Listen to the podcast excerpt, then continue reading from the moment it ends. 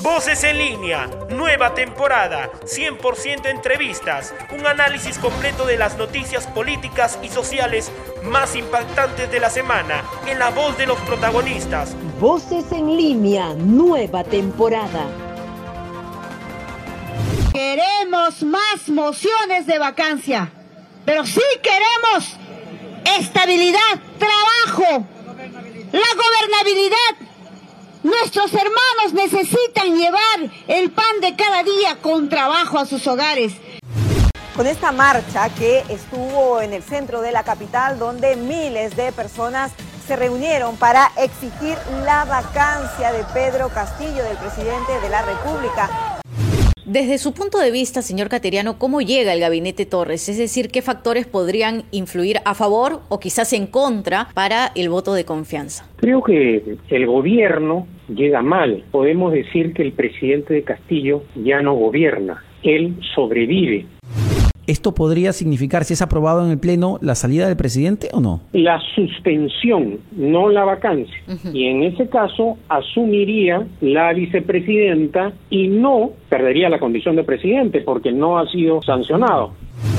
En las últimas horas, la palabra vacancia ha ocupado las principales portadas de los medios de comunicación y con ello mucha incertidumbre. La razón, con esta figura de la vacancia, se busca la salida del actual presidente de la República, Pedro Castillo. Según el artículo 113 de la Constitución, un presidente puede ser vacado por varias causales, en la que está la permanente incapacidad moral o física declarada por el Congreso. Esta es una medida extrema que cuenta con un procedimiento detallado en la Constitución. En el 2021, la congresista de Avanza País Patricia Chirinos presentó una propuesta de vacancia contra Pedro Castillo, la misma que fue respaldada por Fuerza Popular. En ese momento se dijo que el presidente nombró a ministros relacionados al terrorismo. El resultado, 76 votos en contra y 46 a favor, y así se rechazó admitir a debate dicha moción se necesitaban 52 votos, es decir, el 40% de los congresistas presentes, 128 en total.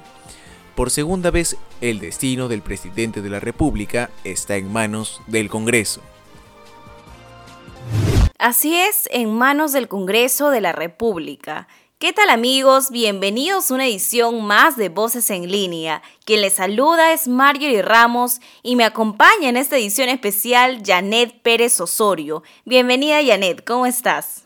Gracias, Marjorie. Sin duda alguna, el tema que hoy desarrollamos es sumamente importante. No es la primera vez que se intenta aplicar esta figura de la vacancia presidencial al hoy jefe de Estado Pedro Castillo, como lo ha informado Alejandro Espinosa.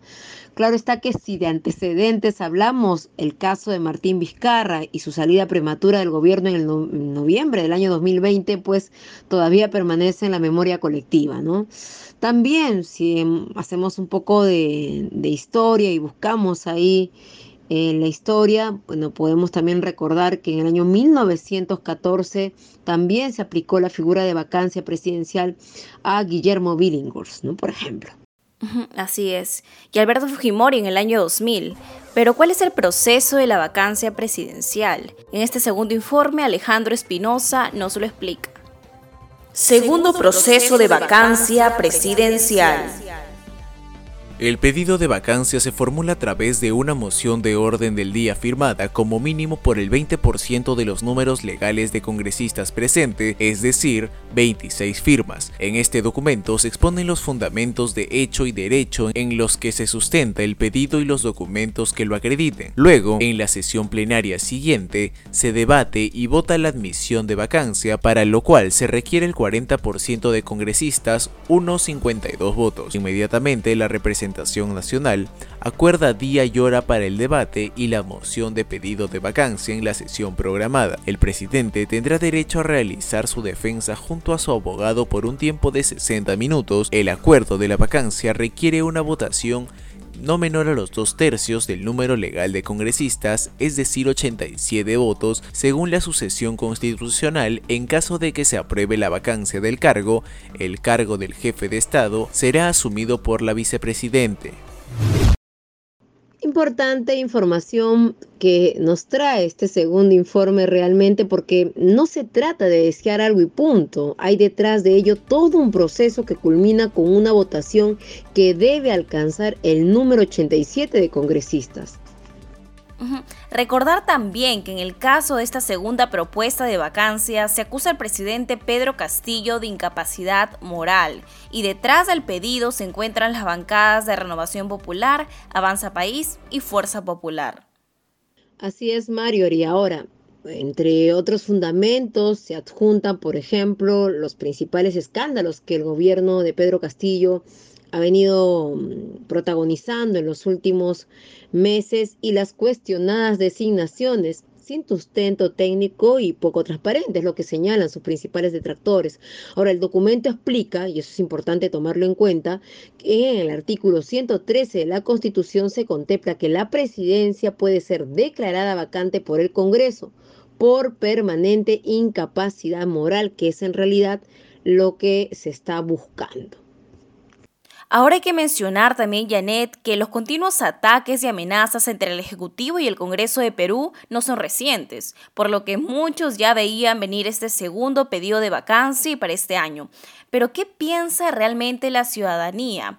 Bueno, los ciudadanos cada vez creen menos en las instituciones, ¿no? El Parlamento de hecho tiene un 82% de desaprobación y el presidente un 63% según el Instituto de Estudios Peruanos vaya problemas, sobre todo porque lo que se busca es estabilidad política.